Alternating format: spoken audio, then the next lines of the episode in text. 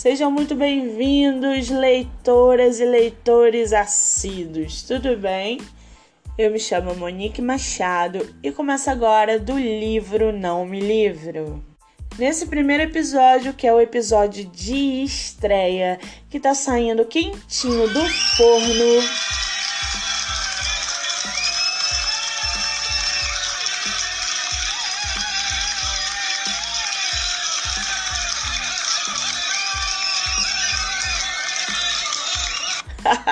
adoro esses aplausos.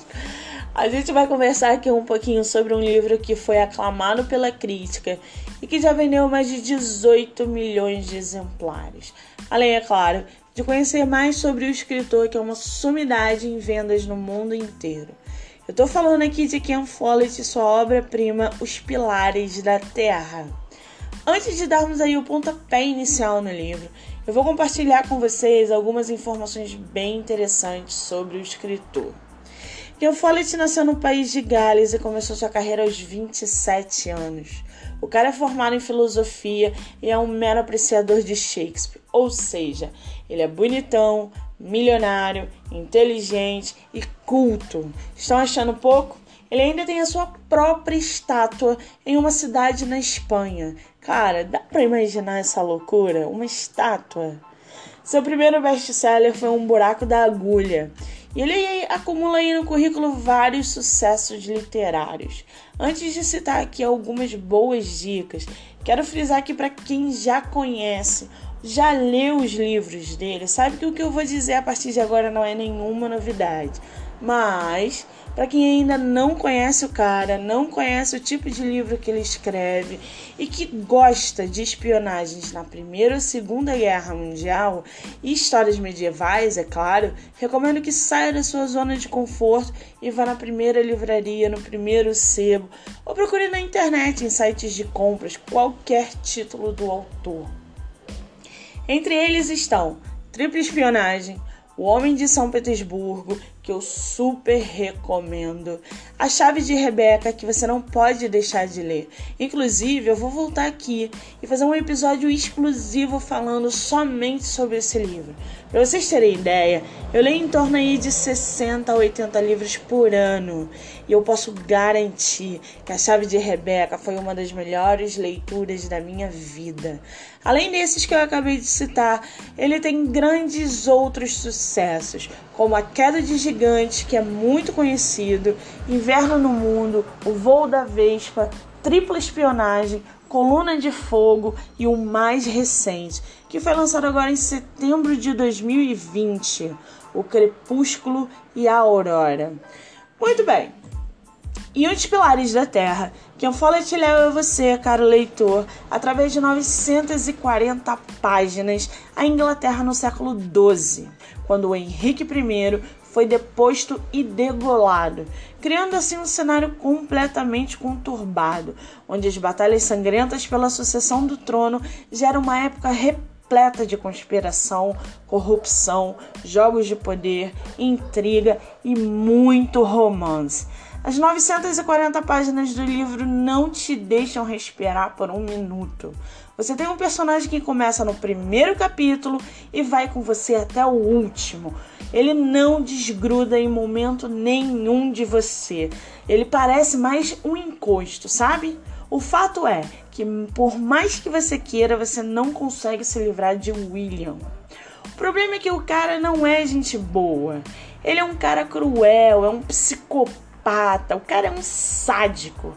Enquanto eu lia a história, me via xingando esse personagem em voz alta. E confesso que nas últimas 30 páginas eu duvidei da capacidade do escritor de desenrolar o livro de forma justa. Acontece, amigo, que estamos falando aqui de Ken Follett e ele não ia deixar os seus leitores na mão. Resultado, o final surpreendente é tão bom quanto o começo conturbado. Vale lembrar aqui que no meio de tudo isso há uma construção de uma magnífica catedral gótica. Eu li um tempo atrás que para quem Follett escrever esse livro, Os Pilares da Terra, ele precisou fazer um estudo aí minucioso sobre construções de catedrais.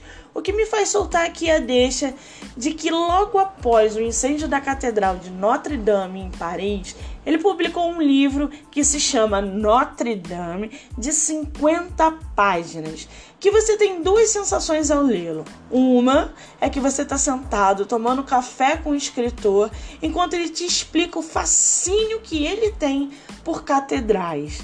E a outra é que você está lendo uma parte pessoal do seu diário, ou seja, vale muito a pena ler principalmente para quem acha que não consegue ler livros imensos como Os Pilares da Terra.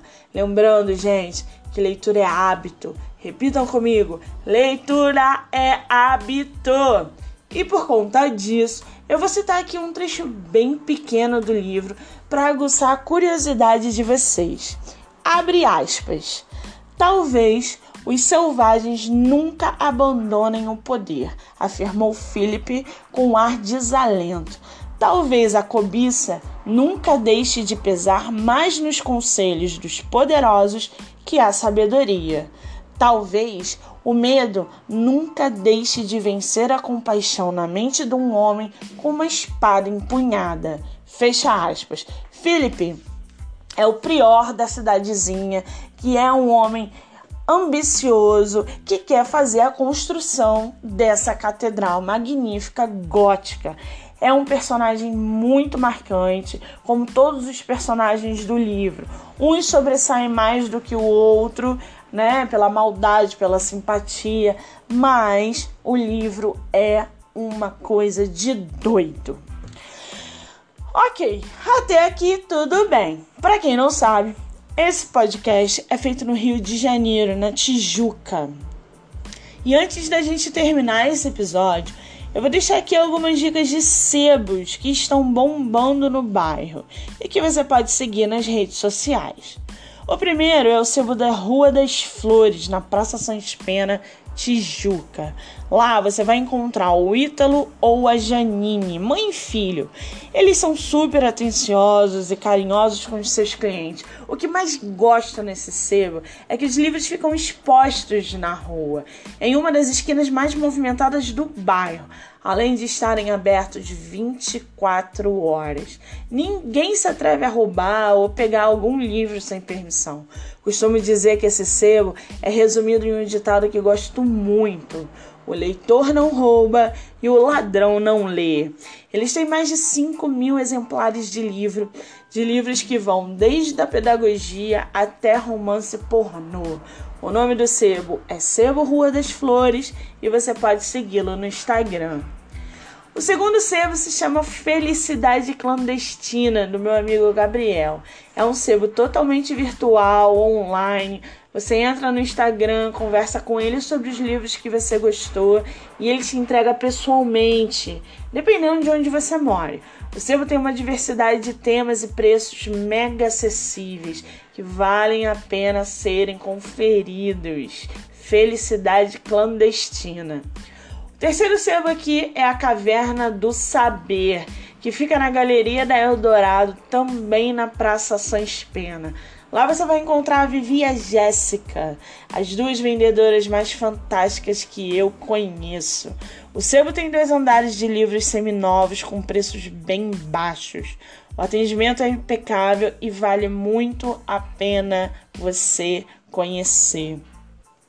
O último sebo aqui é o sebo da Ana, que se chama Sebo nas Canelas, que fica próximo à Praça Sans Pena. Você também pode seguir pelo Instagram e ver os horários e ver os dias. Esse sebo, ele é uma banca de jornal que virou um sebo. É uma ideia que, na minha humilde opinião, foi muito interessante. Lá, a Ana vende inúmeros tipos de livros. Os preços, assim como todos os outros sebos, são muito acessíveis. O atendimento é digno de palmas. A Ana é simpaticíssima e uma ótima vendedora. Para quem quiser também me seguir no Instagram, é MoniqueMM18. Lá você pode me mandar mensagem, me criticar, me elogiar. A gente pode trocar ideia de, de leitura, dizer se você gostou, não gostou desse primeiro episódio, enfim. Além do Instagram, você pode me mandar mensagem pelo Facebook ou me acompanhar no Wattpad, porque lá eu faço uma tentativa de escrita. Monique Machado Momed.